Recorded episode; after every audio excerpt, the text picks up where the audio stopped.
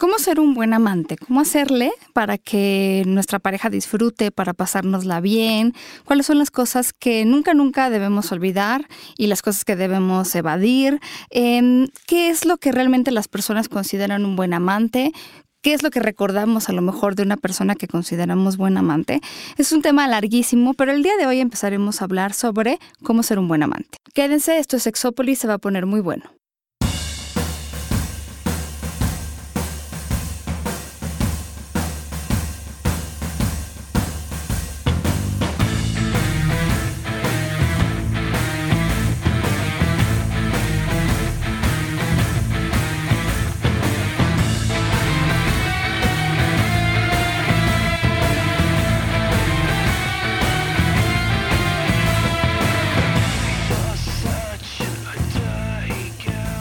Tal? Bienvenidos y bienvenidas a Sexópolis. Después de esta larguísima ausencia, muy larga ausencia, ya sé. Digo, a lo mejor quien nos oye en podcast eh, en el futuro no sabe que estuvimos ausentes un tiempo, pero se debió a varias cosas interesantes. A varias cosas muy, muy interesantes. Digo, no tan interesantes, pero eh, interesantemente problemáticas para nosotros, pero, pero ya pudimos regresar y eso nos hace muy felices. Sé que nos estuvieron preguntando y les agradecemos. La verdad es que que nos estuvieran apoyando y echando porras también logró mucho que nosotros nos animáramos a buscarle la manera para estar aquí. La forma de regresar, Paulina, ya era justo, ¿no? Sí. Digo, la, la, gente que nos sigue, la gente que nos escucha, también fue como de, ¿y por qué tanto tiempo sin ustedes? Sí, teníamos intención de nunca más regresar, eso sí, se los puedo asegurar. Siempre fue, estuvo presente que regresáramos, cuando no sabíamos, pero íbamos a regresar. Porque además yo necesitaba mi cachondeo semanal contigo, mi querido John. Chiquitita, ya sabes, ese lo tienes gratis siempre. Y el día de hoy justo vamos a hablar, yo no sé, probablemente hagamos o seguramente haremos dos partes de cómo ser un buen amante, porque hay muchas cosas que decir, muchas cosas que comentar. Y algunas cosas pues a lo mejor les traerán recuerdos de algunos otros programas y algunas otras que hemos eh, podido pues ir agregando, que por cierto no ha sido, o sea, han sido semanas y tal, pero también nos hemos puesto a trabajar en otras cosas, John en algunos talleres y yo también como me ha tocado pues ir a congresos y actualizarme. Justo le platicaba John que fui a un congreso de colposcopía y entonces yo espero alguna vez en la vida poder entrevistar a una persona que se dedique a la anoscopía, porque la colposcopía eh, pues es para las mujeres y se hace como para ver si hay lesiones en la zona de vulva, vagina, cervix, de tipo, eh, digamos, por causa de BPH. Y entonces es algo que pues, yo siempre les he dicho, las mujeres tendríamos que hacer junto con, la, con el Papa Nicolau, sobre todo si el Papa Nicolau pues, saliera normal. Pero la verdad es que muchas mujeres prefieren hacer estas dos pruebas juntas, el Papa Nicolau y la colposcopía,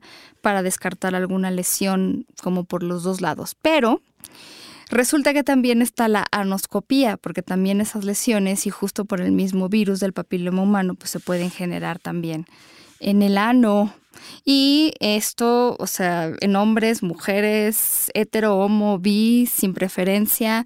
O sea, realmente es pues nos tenemos todos, ¿no? Entonces, Sin preferencia. Sí, o sea, si hay, hay por ejemplo, bueno, si, la, si una mujer ha tenido lesiones eh, por BPH, pues se recomienda que tenga, que se haga una anoscopía, pero también los hombres, por ejemplo, si ustedes notan algunas verrugas en la zona de órganos sexuales o, o más abajito, digamos, ¿no? Ya más cerca del ano, no se diga, pues hay que hay que visitar al médico o a un médico que pueda hacernos una anoscopía. No es que yo conozca muchísimos, pero bueno, si quieren alguna referencia igual nos, nos pueden escribir, porque sí, la verdad es que, eh, no sé, todavía no es un problema de salud, por lo menos a nivel gubernamental, pero creo que pues en la prevención está pues el poder no sé, la vida. De, hecho, es parte, digo, es elemental el, autocuidado, la, protección y sobre todo es, cuando puede ser preventivo si ya tuviste algún tipo de, lesión por lo que sea, no nada más hablaremos de BPH, que podría ser la más común, pero una lesión por lo que sea y, hay contacto, y lo que me sorprendió que me decías, ¿no? De la, forma de transmitir el, cualquier infección, la más fácil es, son los dedos. Sí, los dedos. La persona que está hablando de eso es el principal transmisor del BPH, es el dedo. Entonces, dedos también tenemos todos, no importa la preferencia. Y si ya te tocaste y luego tocas otra mucosa de tu cuerpo, podría ser preventivo, podría ser de necesito que me hagan una revisión. Y, estaría padrísimo hacerlo parte del sistema básico de, detección de cualquier cosa, aparte del BDRL, de la ELISA, del bla, bla, bla, bla, empezar a hacer la, la anoscopía, así como la colposcopía.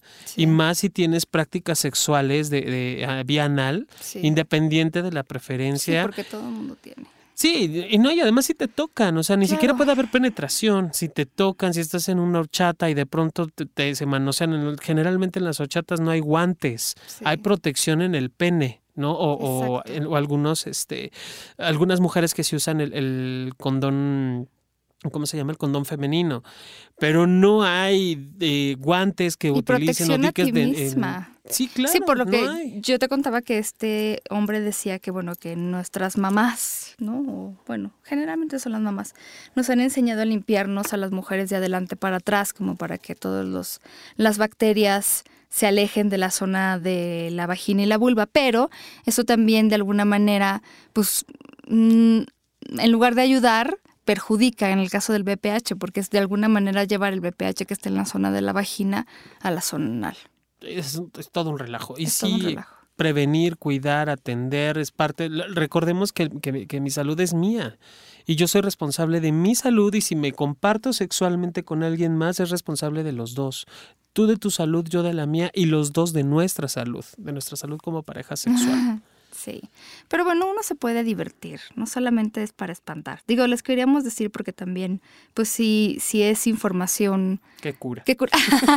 Exacto, es información que a lo mejor no todo el mundo tiene, pero bueno, pero sí también nos podemos divertir. Y alguna vez, y podemos también empezar por ahí, hablábamos de los mandamientos del sexo, que Ricardo Soria nos ayudó a elaborar también y que fue muy gracioso ese programa. Ahora hemos agregado algunos, Jonathan tiene algunas anotaciones, más bien yo tengo anotaciones y enmendaduras y, y John trae algunos nuevos mandamientos que me parece que son importantes, pero yo quisiera empezar por uno que estaba escrito ya y de hecho los mandamientos los, voy a volver a poner porque creo que los completos están más bien en Facebook, pero ya es un, eh, una publicación de hace como mucho tiempo. De hecho, desde hace dos años, fue de octubre del 2014. O sea, dos, no es cierto, tres años en que vivo, en qué mundo vivo. tres, años, tres años van a ser. ¿Tanto, ¿tanto tiempo tiene que no viene Ricardo Soria? Deberíamos traerlo de las greñas, ¿verdad? Por favor. De donde sean las greñas, por cierto. De cualquier parte que tenga pelo. pues sí, esto eh, lo pueden consultar ahí, pero de todas maneras vamos a hacerle algunas enmendaduras. El primer mandamiento dice algo como, amarás y conocerás tu cuerpo sobre todas tus inseguridades. Esto creo que lo hemos platicado muchísimo. Los buenos amantes, mm, miren, todos tenemos inseguridades, eso es una realidad.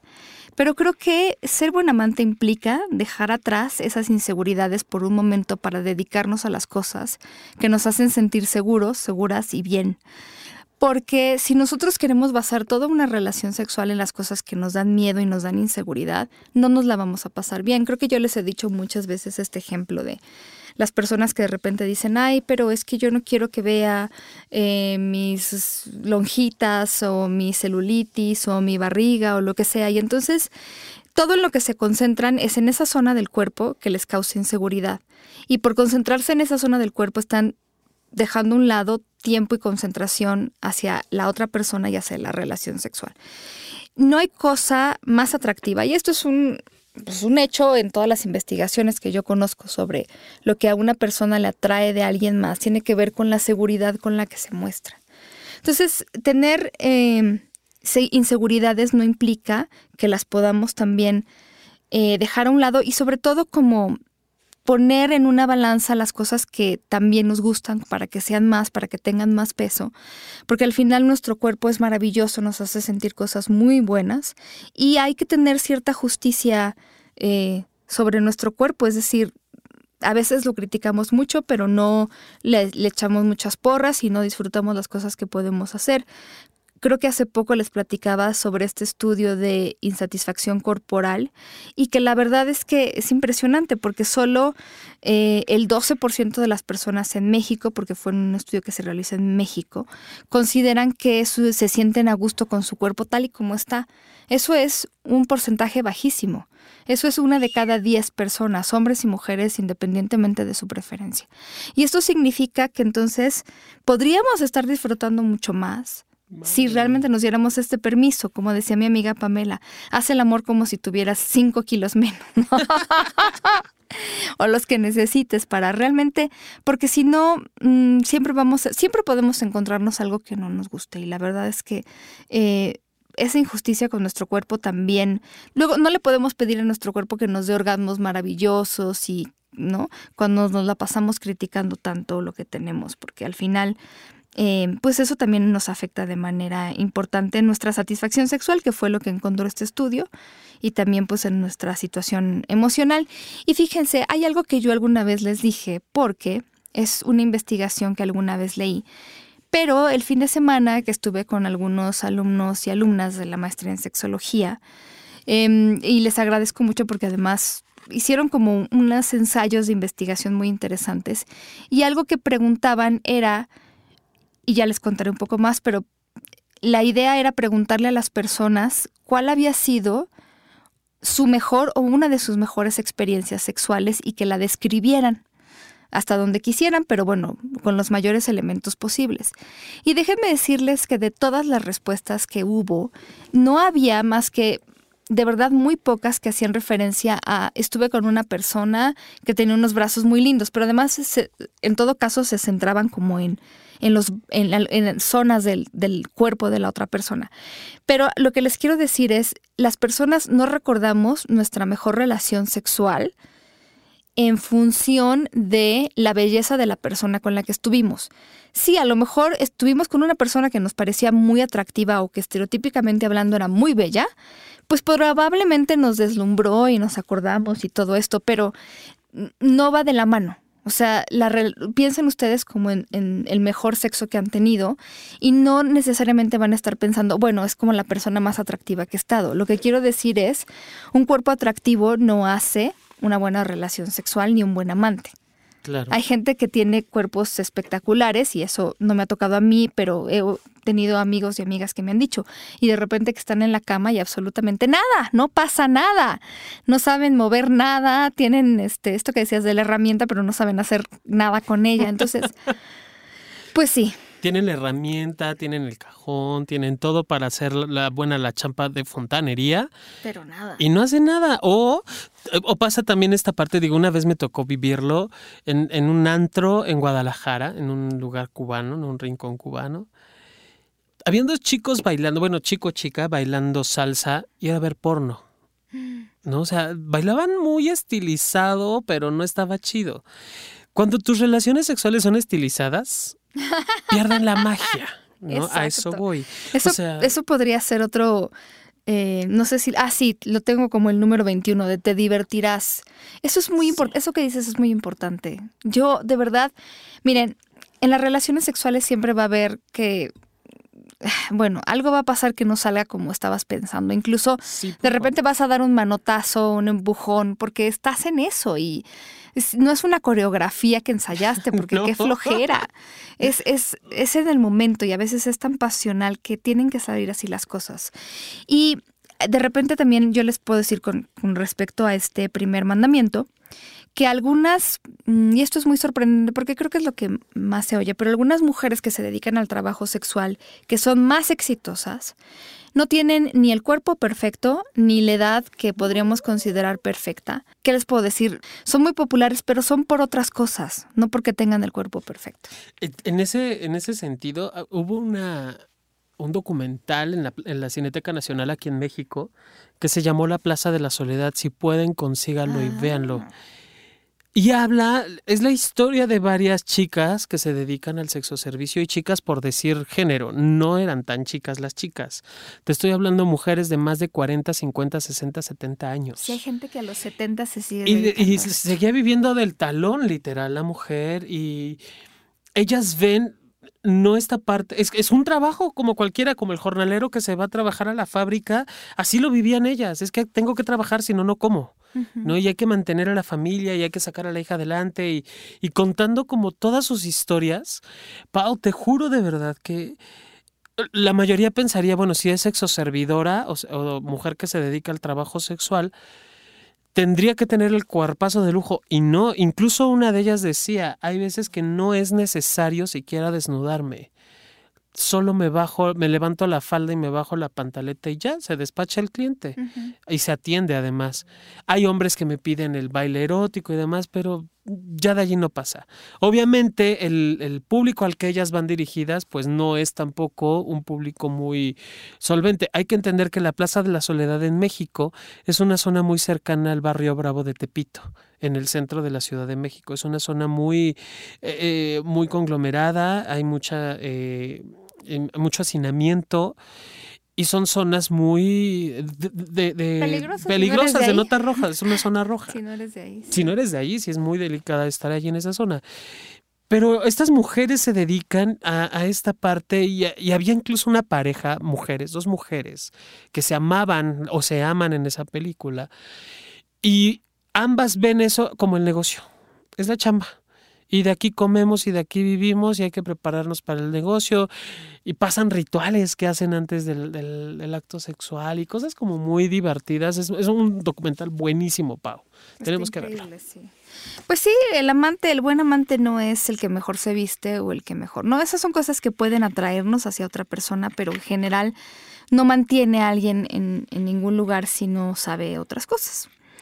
Eh, bueno, un, un, segundo mandamiento que yo tengo por aquí es no calentarás a nadie en vano. Estoy entendiendo que, eh, bueno, o sea, no hacerlo como en, eh, de mala voluntad, porque también de repente nos podemos sentir calientes y una persona puede decir que al final no quiere tener relaciones sexuales. O sea, no siempre queremos sexo. Algunas personas les gusta tocarse, les gusta cachondear, les gusta todo esto y no por eso eh, significa que forzosamente tengan que tener relaciones sexuales con nosotros, ¿verdad?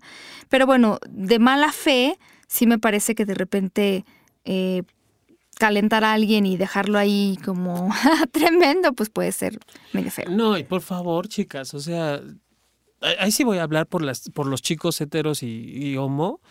Si vas a calentar a un chico, es horrible el dolor de huevo. Después de que estás un rato allí. Encontré una chica que me dice que ella también le da algo así, por diferentes razones que no podré yo profundizar. Pero también le da. Carambas, entonces hasta nosotras nos da, pero bueno. No, es que está del nabo. Si estás, imagínate, estás calentando el motor, estás, tienes un, un Fórmula 1, ya calentaste el motor, ya está súper listo y lo apagas así de, güey, ¿qué pedo? ¿Para qué gastaste la gasolina? Claro. ¿No? O sea, lo, lo prendes y, te metes o lo terminas. Ahora, aquí también voy a utilizar la, mi propia responsabilidad. Si la persona con la que estoy, porque me doy cuenta, no me va a responder, no es el momento, no es la hora, pues también me toca hacer justicia por mi propia mano. Pues sí. ¿no? Tampoco te vas a morir. No, no pasa nada. O sea, nada más te aguantas un ratito más, llegas a un espacio adecuado para ti, te lavas las manitas y vénganos tu reino. ¿no? o sea, tampoco es el fin del mundo, pero aquí la chamba principal es la mía, no calentaré a nadie en vano. Y si ya me calentaron y sé que no me van a responder, porque además eso ya lo sé, pues me toca hacerme justicia por mi propia mano. Ok. Tú dime uno de los tuyos. Uno de los míos. A veces es muy divertido. pues ya, ya, ya lo decíamos hace un ratito. ¿Mandé? Sí, no, que me gustaron tus mandamientos. Ya lo decíamos hace un ratito muy al inicio, la salud es un derecho innegociable. Sí. Ese, el, si está de por medio mi salud en un acto sexual, no lo voy a negociar. No voy a negociar la mía, no voy a negociar la tuya y espero que nos quede claro a los dos de aprender a cuidar nuestra relación sexual. No importa si es pareja del momento, no importa si es este, el, calentón de la noche, no importa si es la pareja de toda la vida. Mi salud no es negociable. Exacto que se parece al que dice aquí, eh, no dejarás que la calentura tome decisiones por ti. Pero tú tenías otro, a ver, tienes uno sobre acuerdos, ¿cierto? Sí. Eh, de hecho, eh, tengo como dos enfocados a esta parte de los acuerdos. Eh, la primera es, eh, los acuerdos son flexibles entre tú y yo. O sea, no, no, siempre vamos a tener la misma, la misma relación todo el tiempo. Y la otra es eh, muy relacionada a, se aplicarán las actualizaciones de temas con la pareja afectiva y sexual. Ok. Mira, esto de los acuerdos, el primero sobre todo, se parece mucho. Nosotros, eh, cuando hicimos los primeros mandamientos en el 15, eh, pusimos, estarás abierto a nuevas experiencias. Pero sí le quiero agregar algo que tú dices ahí. Em, los acuerdos pueden cambiar, pero todo es negociable. Y lo digo porque también de repente yo me quiero abrir a nuevas experiencias, pero me dan miedo algunas cosas. Vamos a poner un ejemplo, ¿no? Mi pareja quiere tener sexo en público o ir a un club swinger o algo así, que a lo mejor no es de lo más común o nunca lo he hecho del todo. Y entonces, eh, pareciera como que tengo que decidir entre hacerlo y no hacerlo y entre que me decido o no me decido y me da miedo. Hay como, siento que en algunas personas está esta, este pensamiento de, bueno, no sé, ¿no? Por un lado, quiero complacer a mi pareja, no quiero tampoco perderme de ciertas experiencias, pero por el otro lado me da miedo y no me siento preparado o preparada, y, pero tampoco quiero perderme de algo que podría gustarme. Entonces hay como toda esta dualidad de pensamientos. Yo lo que les puedo decir es, hay que, no hagan nada primero que ustedes no se sientan listos o listas para hacer. Pero si, su pareja les propone algo, no necesariamente la respuesta es sí o no, sino podemos poner la propuesta sobre la mesa y negociarla. A ver, sexo en público, ¿cómo, ¿cómo te lo imaginas tú? ¿no? Porque a lo mejor ir a pararnos en medio de una plaza para tener sexo no es para nada algo que yo me veo haciendo ahorita, pero podríamos a lo mejor empezar por tener relaciones sexuales en un balcón. o si viven en la Ciudad de México, pues en su coche, que es parte, extensión de su propiedad privada y que pues ahí es lo que hagan es lo suyo. No sé, algo que ustedes les pueda ir acercando a eso o a lo mejor con eso ya van a tener para, para decir que han explorado cosas nuevas y para que su pareja también esté contenta. Acuérdense que no todas las fantasías están hechas para cumplirse, entonces tampoco es para tanto. Pero cuando hay alguna propuesta, Incluso nosotros les hemos dicho muchas veces de esta aplicación que se llama Kindu, em, que te dice, bueno, te da propuestas y te dice sí, no o tal vez. Es decir, tal vez podría ser un depende de y depende de qué o qué circunstancias lo podríamos hacer. O a lo mejor sí puedo tener relaciones sexuales en público, pero en una ciudad que no sea la mía, porque en la ciudad en la que vivo me conocen, ¿no? O alguien me puede ver. No sé, estoy diciendo cosas, pero todo se puede negociar y todo puede, todo puede cambiar. Eh, Mm. Enseñarás y compartirás, ese es el número 6, o sea, me los estoy como saltando, pero enseñarás y compartirás tus conocimientos a personas que están iniciando su vida sexual. Y también, yo también diría que compartir los conocimientos con la pareja. Y ahí primero déjenme decirles que, bueno, eh, si algo sabe su pareja hacer y ustedes no lo saben, tampoco se empiecen a mal viajar con de dónde lo habrá aprendido. Seguramente tuvo amantes mejores que yo. Acuérdense que no hay olimpiadas sexuales, no hay medallas al mejor amante, todo el mundo es diferente. Todo el mundo somos memorables por distintas cosas. Entonces, que no lo recuerden por ser la persona más insegura del mundo que estaba pensando en cómo le haré para ser el mejor amante, ¿no? Que es lo mismo, ¿no? No pienses en un elefante blanco. ¿Cómo le voy a hacer para que mi pareja me recuerde como el mejor amante? Pues no tratando de que tu pareja te recuerde como el mejor amante porque el tratar demasiado le quita toda esta parte de la espontaneidad y de estar presente en el momento. Y alguna pregunta que también eh, hicieron, yo les decía el fin de semana en esta investigación cualitativa, me parecía muy interesante. A ver, si tú pudieras regresar, no sé, tal vez a la adolescencia o a la etapa de tu vida en la que iniciaste tu vida sexual, ¿qué te dirías, qué te recomendarías a ti mismo? Digo, yo me puse a pensar, no sé si John tienes alguna como respuesta. ¿A qué cosas te dirías a ti mismo si pudieras regresar a ese momento de tu adolescencia o en que iniciaste tu vida sexual? ¿Algún consejo que te, podrías dar? Creo, puta, y, sí lo he hecho. sí lo he dado, además. Qué bueno. Aunque este es imposible darlo porque también sería uno mismo. sí, claro. Sí, obviamente ha sido como a personas muy cercanas. Claro. No vivir con culpa no vivir con culpa la sexualidad. Que eso fue algo que a mí me, me pegó muy cañón. Sí. Uno desde la preferencia. Yo también, ¿sabes? Eso sería lo primero que yo diría, la culpa, fuera culpas. Yo sé que es más difícil decirlo que hacerlo, pero trabajar en eso, porque la culpa que estorbo. Sí, no está cañón. Y yo creo que aprender a cuidarme.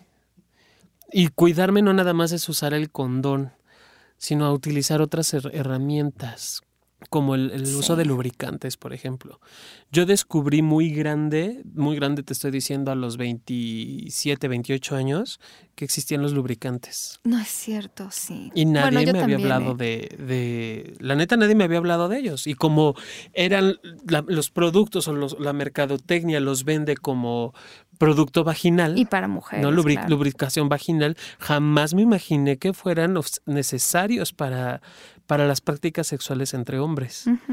Entonces, creo que esos serían mis primeros dos consejos. Fíjate, muy interesante porque se parecen mucho a los que dieron las personas.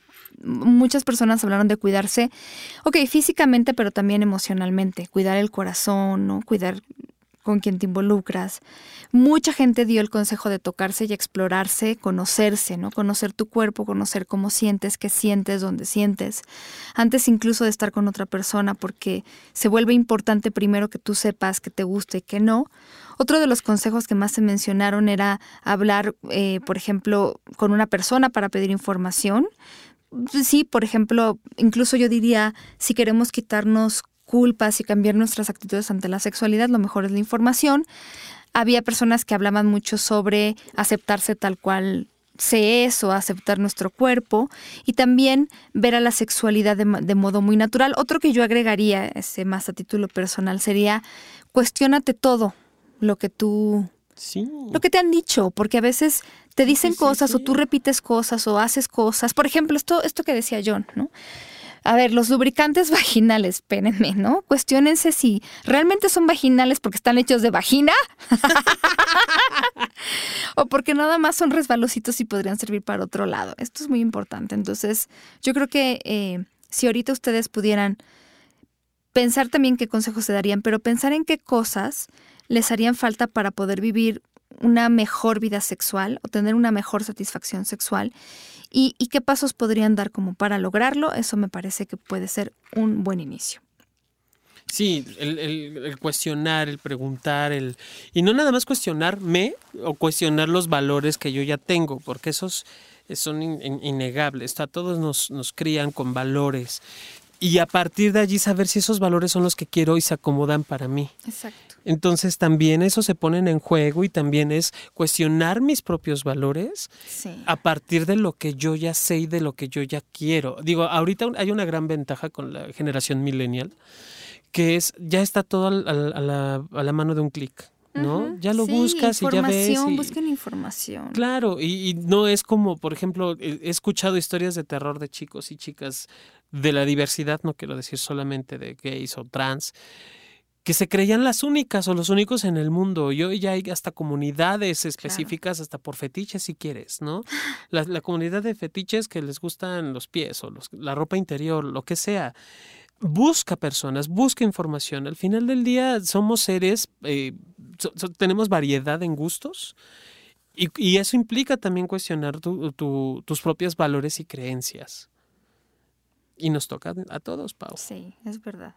Fíjate que algo que, que podía haber quedado también con lo que decíamos de los acuerdos es bueno, dos cosas. Sí, dos cosas. Una es, no esperarás que te lean el pensamiento. En ese sentido, híjole, no, no caigan en esto que nos toca ver mucho, ¿no? De parejas que es como de, bueno, porque me quiere, se va a dar cuenta que no me gusta que esto que está haciendo eh, que me lastima o lo que sea, no hagan eso porque eso se van a hacer, quedar sentadas o sentados esperando. Pero bueno, la otra es, y esto es súper importante, es casi como se transforma en un pecado capital del sexo. No te burles de las fantasías y propuestas ajenas. Ya decíamos que todo es negociable, pero si nos burlamos de lo que otra persona desea, ¿sabes qué? Lo que estamos haciendo es cerrar y, yo diría que hasta para siempre un canal de comunicación que pudimos haber abierto con, pues con la pareja o con la persona con la que tenemos relaciones sexuales, amigos con derechos o lo que sea. Yo creo que en ese sentido podemos escuchar, a lo mejor podemos, digo, decir definitivamente si algo quiero o no quiero o lo negociamos, pero burlar, híjola, no, no, no sé, eso es humillar, es violento, es, son muchas cosas. Y, en este del, del, que tener el pensamiento no solo aplica a nivel eh, relaciones sexuales. Ah, no, para nada. Aplica a todo. Y, algo que me encanta el ejemplo que siempre das, Pau, es verde es verde, no hay más. O sea, si te dicen no es no, si te dicen sí, es sí.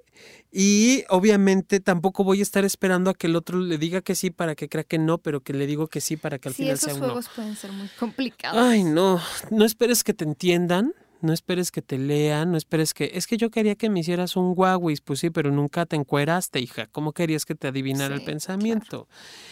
Y, eso de, las fantasías o las propuestas ajenas, yo también quiero sumar el... En, el mundo de la imaginación y de la fantasía del ser humano, quitándole un poquito lo sexual, todo se vale. Y tenemos historias bien retorcidas y, y para muestra varios botones en películas. Y tenemos mentes muy brillantes. Y ni una está bien, ni otra está mal. Es parte de la creatividad del ser humano. El ser humano por naturaleza es creativo. Entonces, quizá no se te ocurrió a ti hacerlo adentro de una bolsa de costal, ¿no? o, de yute, o, de alguna tela. Pero a mi pareja se le ocurrió y está bien. No, está, no es un... Si yo no quiero, se vale decir, a mí no se me antoja. Eso de sentirme un bollo o un bolobán empanizado de harina no es mi fuerte se lo puedo decir, pero no por eso está bien y mal. Entonces, eso es importantísimo, Pau, para abrir la mente, abrir formas de pensar, abrir comunicación. Y, miren, también no, nosotros teníamos como el, el, décimo, provocarás deseos y fantasías, pero yo quiero agregar este asunto de preguntar, ¿no? Basta, porque si no preguntamos, a lo mejor nunca surge a, veces es más fácil incluso por texto, ahorita que tenemos esta tecnología y si tienen una pareja que pues, le gusta esto, mándenle un mensaje y díganle, oye, ¿cuál? Cuéntame una fantasía que tengas, porque podríamos empezar por ahí.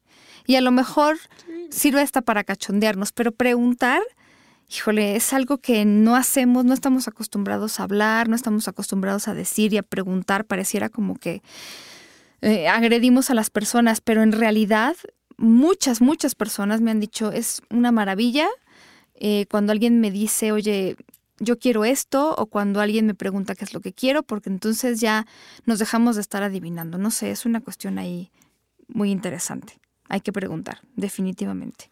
No dar por hecho las cosas. por favor. ¿Tú tienes otro mandamiento? Sí.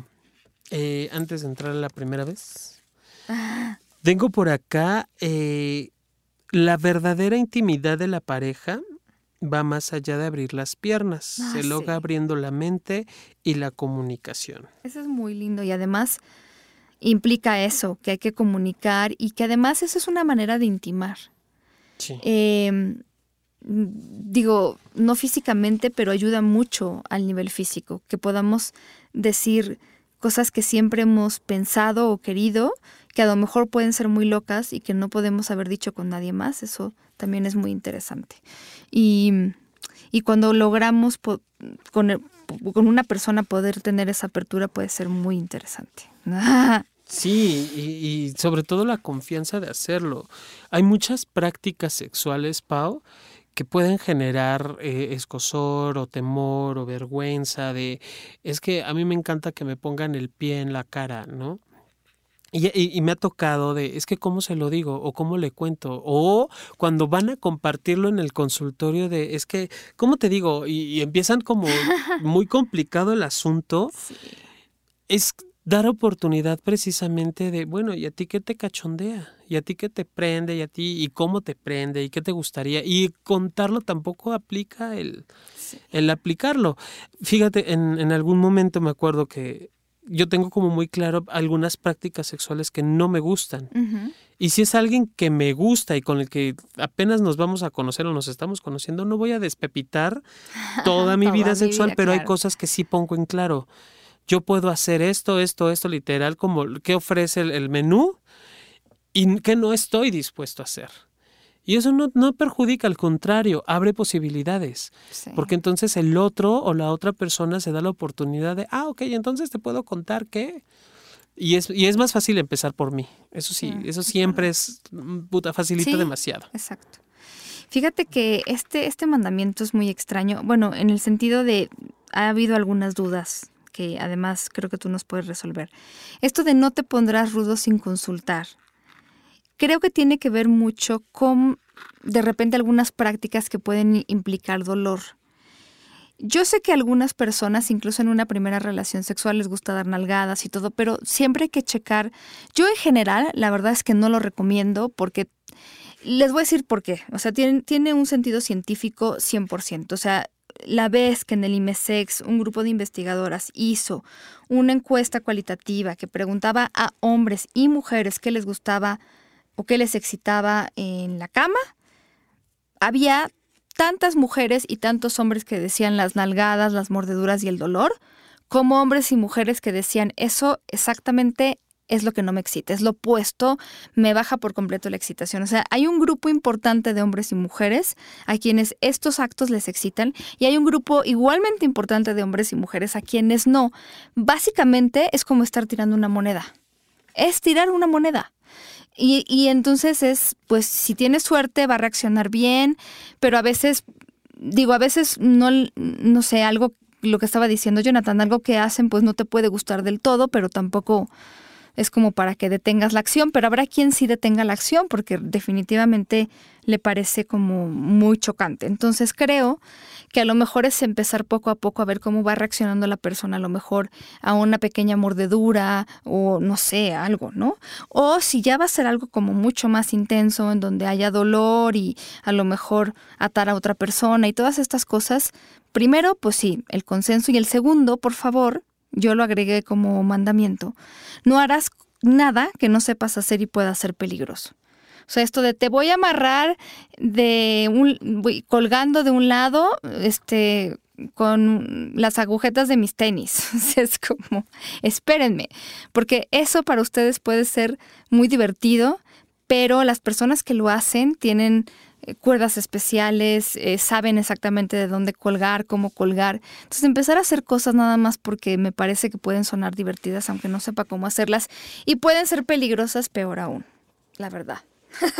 sí, en ese caso de la asfixofilia, híjole, es, incluso he estado con amigos BDSMeros o practicantes de sadomasoquismo que siempre hacen la misma recomendación, no es una práctica segura porque estás en el momento, estás tan excitada, tan excitado que te vas y sí puedes hacer daños irreversibles Mucha con gente esa se ha práctica. muerto. Mucha gente se ha muerto. Para empezar, y es irreversible. ¿no? Sí. Y por un momento cachondo, no. Si tú quieres practicarlo, hay una, ya luego hablaremos de eso, hay una forma que, que tú como persona, tú solita, Pau, yo solito, John, podemos hacerlos y que sin nadie y tiene efectos muy similares a la asfixofilia, pero bueno, ya luego hablaremos de esa Sí, práctica. sí, pero no te, sin el riesgo de morirte. ¿no? Exacto. Si alguien quiere jugar, y y qué bueno que lo dejas así al aire, Pau. Si alguien quiere jugar BDSM o quiere este, saber las nalgadas o demás, güey, si, si nos damos el chance de tomarnos, aunque sea una cerveza antes de ir a coger, o un cafecito, ¿no? Y de ponernos de acuerdo de qué sí quiero y qué no.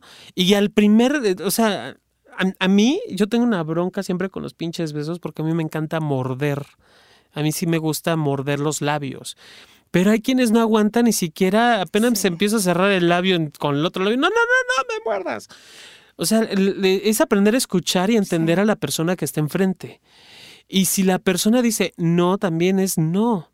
Si la persona lo pide, también se vale pedirlo. O sea, no nada más que el otro las dé, sino yo también, oye, dame una nalgada, ¿no? Claro. O eh, yo algo que yo aplico es para esto sirven. Y, y llevo la mano a donde quiero y como quiero.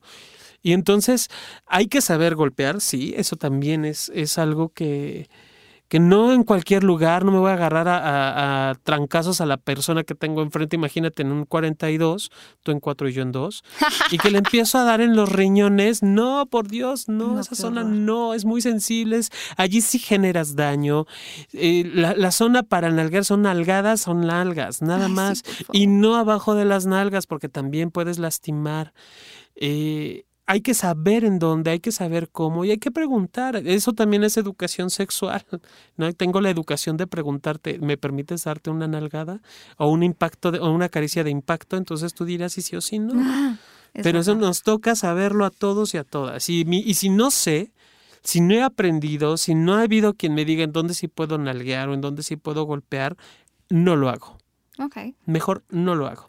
Por muy cachondo que esté, voy y me entreno, voy y me pago un cursito de, de, erotismo, que además hay muchos lugares en Diversex, tiro por viaje, hay quien da cursos acerca de, de spank y de demás prácticas eh, eróticas de BDSM, pues adelante, me instruyo, me, me veo, me reviso, me gusta, no me gusta y qué sí puedo hacer. Sí. Bueno, otros mandamientos que podemos recordar es eh, no usarás el sexo como moneda de cambio, que eso implica la no violencia sexual, nada de que entonces ya te castigo el sexo, este, ya no hago esto, o si lo hago, si te portas bien. Digo, a menos que sea un juego de rol en el que haya como ese sentido del juego, pero en general, cuando se trata de violencia y usar el sexo como moneda de cambio es bastante desagradable. también escribimos, medirás con la vara que seas medido, es decir, devolverás los favores sexuales. Si alguien te hace algo, no se vale como que yo me pongo siempre a que me des un masaje, a que me hagas, a que me chupes, a que me toques, a que me acaricies, pero yo nunca devuelvo el favor. Terrible, terrible. E, ese, ese del, del, de no devolver el favor, también en alguna ocasión tuve un amigo que decía, es que me dijeron que con la vara, vara que midas serás medido y pues yo calzo grande, entonces ese tamaño me va a entrar una y él era heterosexual, obviamente. Y dije, pues sí, ¿cuál es la bronca, no? Y sin un palo de escoba y verás cómo funciona igual. Eh, se refiere a lo que quieras vivir en ese sentido también. O sea, si, si tú quieres vivir una experiencia de penetración siendo hombre heterosexual, cisgénero, común, convencional, bueno, adelante, está bien. Es simplemente el devolver al otro el placer que estás recibiendo. Sí, pero eso también lo vamos a notar como un, como un mandamiento. O sea, no le pondrás ni género ni preferencia a ciertos actos. Ah, sí, por favor. Porque sí, ya de repente es como, me choca, es que los dildos son para mujeres, ¿no? O cuando me dicen, es, es el eh, juguete sexual para mujer. Bueno, en realidad que yo sepa, los juguetes sexuales no tienen género. y si un hombre quiere usar una mariposa vibradora con control remoto, pues tú quién eres para decirle que no puede, porque además hay una zona en la que le podría causar mucho placer, que es la zona del perineo, ¿verdad? Entonces, pues quién no. O sea, los juguetes sexuales no tienen género y tampoco no, no, no, sé de muchos que digan este dildo para mujeres es como dildo vibrador y cada quien lo puede usar como quiera. Sí, claro, es más hasta la, la lencería el otro día escribía, el otro día escribí algo así en el Twitter. Yo no entiendo por qué siguen separando la ropa por géneros y por sexos. Obtuve respuestas muy interesantes, ¿no? Pero ninguna me convencía en el tenor de, güey, y si me da la gana de comprarme una chingada falda y ponérmela con mi pareja, yo heterosexual, o eh, de estos bodies, bueno, no sé si se llamen bodies, no sé si las has visto, que son medias como completas, que llegan hasta el cuello y a las manos y grecadas y con tacón cubano y la manga. Digo, güey, si yo, hombre, quiero usar algo así, o sea, ¿cuál es la bronca? ¿Cuál es el problema? Sí, por ejemplo, los arneses, eh, pues sí, algunas personas pensarán que son para dos mujeres, ¿no? Y poder, los arneses que se ponen como en la cadera y que tienen un dildo, pero también se pueden usar en, en, hombres, o un hombre con otro hombre, una mujer con otro hombre. Entonces, y no se limiten solo por eso, ¿no? Al final, no, las prácticas no, no tienen género y no tienen preferencia. Sí, en, ese hay muchas cosas que... La penetración anal, por ejemplo, el sexo oral, las vibraciones, el, doble arnés. Hay mujeres, quiero, quiero... Hay un libro, Paulina, que te lo tengo que prestar, ya lo recuperé, que se llama Frankenstein Pasional, basado en la novela Amaran, de, la novela de esta mujer, ¿cómo se llama? Que se llama el Frankenstein o el moderno Prometeo, que se han hecho miles de películas de terror al respecto. Basado en ese cuento, eh, bueno, en esa novela, perdón, crearon esta novela y es erótica, obviamente, y la idea es crear un cuerpo de una persona hecha exclusivamente para tener sexo. Y tiene vulva y tiene dos penes y tiene chiches, bueno, pechos y tiene un ojo verde y un ojo azul incluso. es una cosa bien perversa, bien loquísima. Y muchas mujeres fantasean con una doble penetración, ¿no? Entonces, si yo quiero penetrar con mi, a mi pareja, pues no tengo dos penes, pero hay arneses. Y me coloco uno y penetro a mi pareja con un, con un pene y con el otro igual. Y al mismo tiempo y allí estamos dando molcajete, ¿no?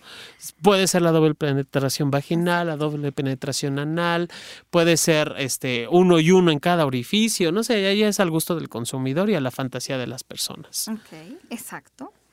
Y yo también tengo uno que dice honrarás todas tus primeras veces, porque hay varias primeras veces, ¿no? Siempre eh, la primera vez que estás con una persona, la primera vez que haces algo diferente, la primera vez que te gusta algo diferente y también las que no son importantes, es decir, no solo porque ya no es la primera vez, vamos a pensar entonces que lo que estamos haciendo con una persona no tiene valor porque siempre y cada momento puede ser diferente y puede ser entretenido.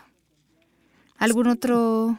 Sí, en, en el de, la, de las primeras veces también es todo lo que pase alrededor de las primeras veces. Se puede que la primera vez en realidad en tu vida no haya sido como muy grato. Que eso es lo más común.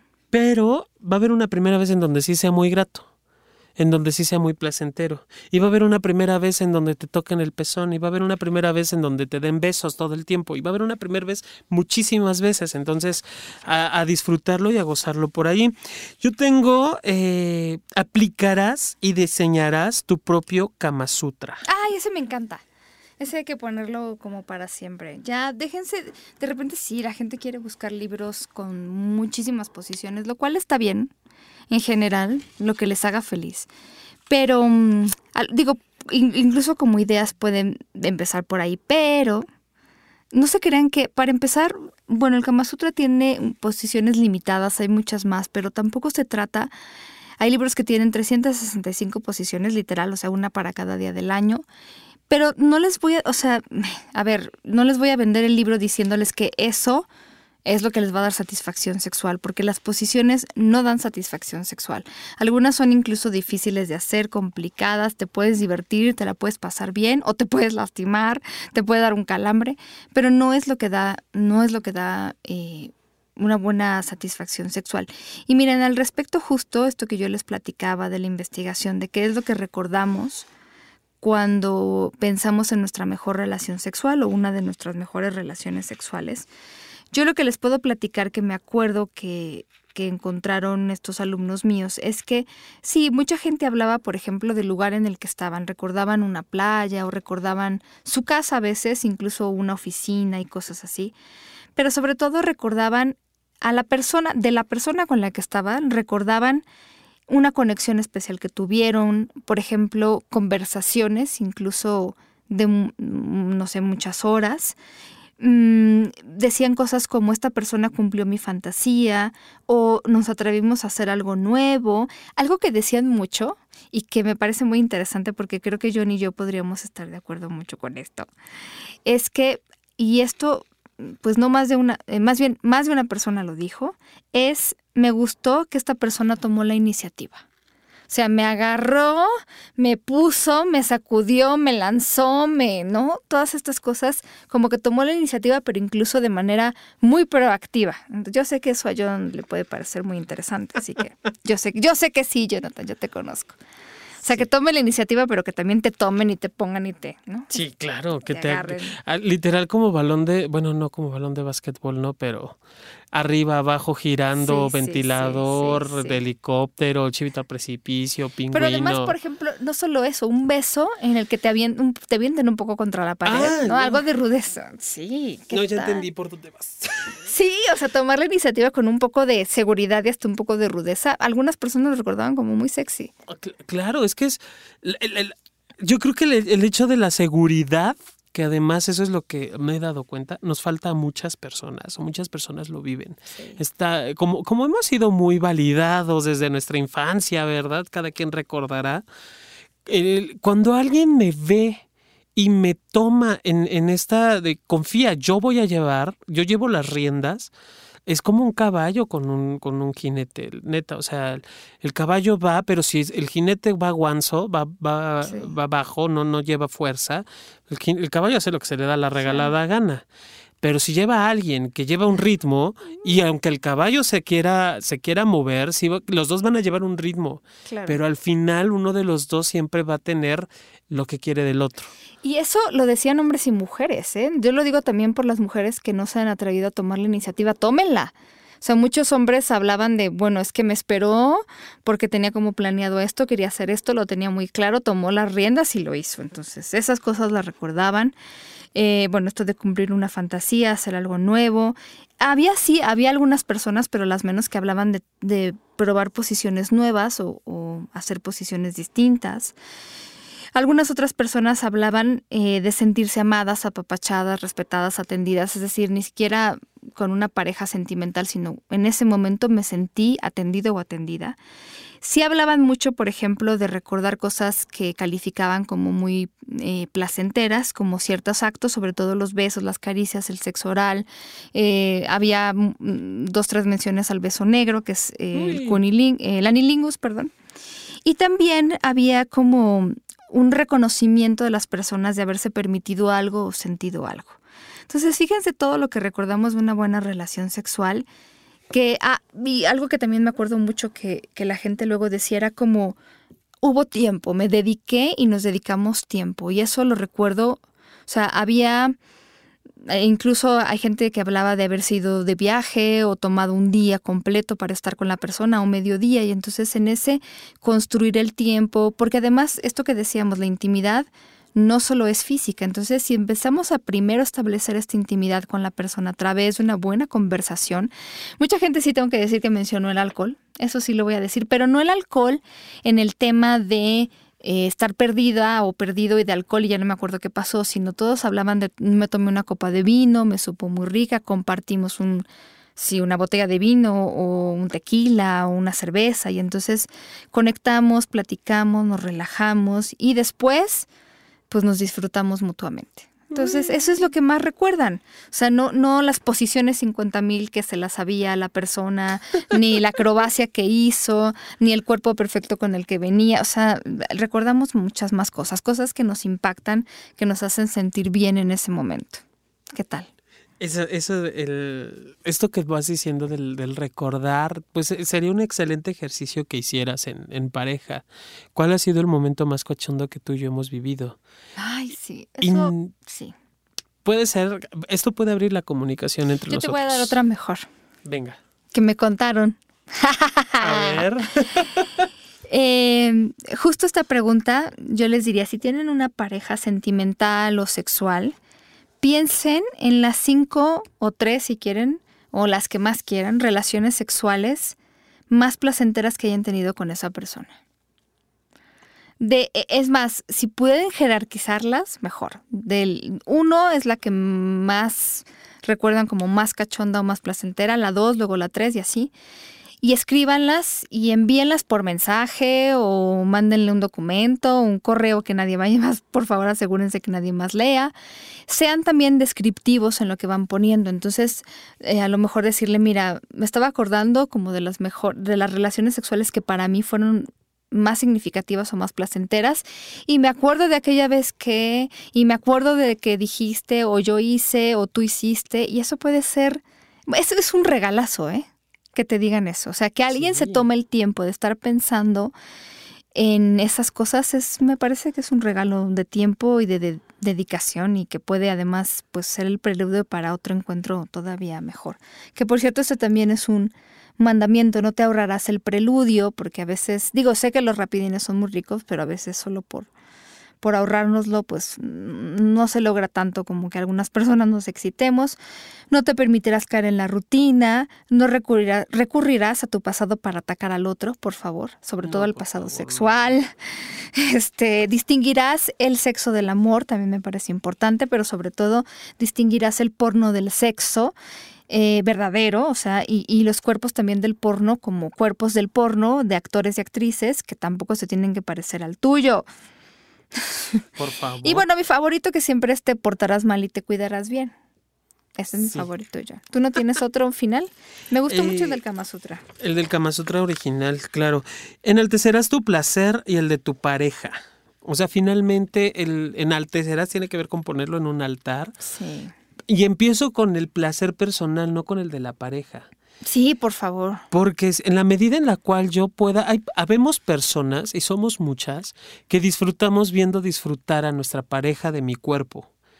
Entonces, date la oportunidad de disfrutarte y de disfrutar el cuerpo de tu pareja. Y ya de allí ya se, desde allí se está enalteciendo, se está acomodando literal el placer de los dos. Pero no voy a dejar que el otro, no por, no por atender al otro, esto quiere decir también, no por atender el placer del otro descuido el mío. Y entonces comienzo a asumir cosas que no quiero. Porque muchas mujeres, y eso sobre todo lo he visto con las mujeres en las investigaciones, empiezan a tener más orgasmos y a divertirse mucho más en cuanto empiezan a preocuparse más por lo que ellas quieren y pedirlo que preocuparse por la otra persona. Y si algo que su pareja ha hecho les gusta, no se olviden de decirlo, porque también eso nos pasa. Si el cuerpo de su pareja hoy se ve especialmente bello o sensual, díganselo. No esperen como de, bueno, pero es que ya sabe que me gusta. Díganselo. Siempre es muy importante y eso puede hacer toda la diferencia. Pero se nos acabó el tiempo, mi querido John. ¿Por qué? No, tan rápido. no manches. Sí. Hay dos ¡Qué horror! Les prometemos seguir platicando eh, pues de este asunto de cómo ser un buen amante. Les invitamos a que, a que visiten la página de Estudio Cuarto del Fondo, estudiocuartofondo.com para que vean dónde grabamos. También eh, les invitamos a que visiten la página del Instituto Mexicano de Sexología, que es www .imesex.edu.mx, que fíjate que nos han patrocinado, mi querido Jonathan. Ha sido muy amable de su parte. Eh, así que estamos aquí también en parte. Muchísimas gracias por estar también con nosotros siempre. Además, muchas de sus investigaciones, pues porque al final también hay trabajo, pero nos, nos han hecho muchos programas y muchas personas que trabajan con el IMESEX han sido gratamente invitados y gratamente eh, escuchadas por las personas que amablemente descargan los podcasts. Entonces es mucha diversión por mucho tiempo. Em, bueno, y eh, en esta asociación en la que está trabajando Jonathan, porque fíjate que luego me preguntan también dónde puedo ir también para terapia y ustedes tienen buenos buenos espacios, mi querido John. Sí, tenemos espacio para atender a las personas todas sus dudas, no solamente de sexualidad, sino todo lo que tenga que ver con desarrollo humano en Sayumesi o sexología sí. Búscanos en Twitter como arroba sexología-sí y si, si tú eres terapeuta, tenemos talleres. Ahorita vamos a empezar con, con, un diplomado. Vamos a dar un taller buenísimo de capacitación para médicos y médicas interesadas en atender, literal atender a las personas T, a las personas transexuales, transgénero, mm, travestis. increíble. Eh, este lo vamos a dar, va avalado por el Instituto Mexicano de Sexología. Nos dieron el, nos otorgaron el aval, gracias, gracias IMESEX, porque confían en nuestro trabajo y el, este va a ser el, el 9 y 10 de septiembre, Pau. Entonces, si estás interesada, interesado, contáctame arroba sexólogo-yaco o en Facebook búscanos como sexología, sí. Y allí te vamos a dar toda la información que requieras. Decías que si eres terapeuta, ¿qué? Eh, terapeuta sexual, yo soy terapeuta sexual y, ¿ok? Pero que te estabas ah, claro, ya entendí. Si eres terapeuta y estás interesado, interesada también en, rentar o subarrendar un espacio, también contáctate con nosotros. También hay, hay, un lugar para ti también, para que puedas llegar y bueno, eh, ya no te, ya no estés preocupado por ¿y a dónde voy a atender? Y tu recámara no sea la única opción que tengas. Y bueno, sigan a John Altamirano en Twitter como arroba sexólogo-yaco y a mí, que soy Paulina Millán, como arroba sexpaumillán, todo junto con minúsculas, sexpaumillán en Twitter. Y nos escuchamos pronto, ¿no? Sí, espero sí. Les mandamos muchos besos orgásmicos para que se porten muy mal, se cuiden muy bien y les demos muchos orgasmos auditivos. Hasta la próxima. Bye.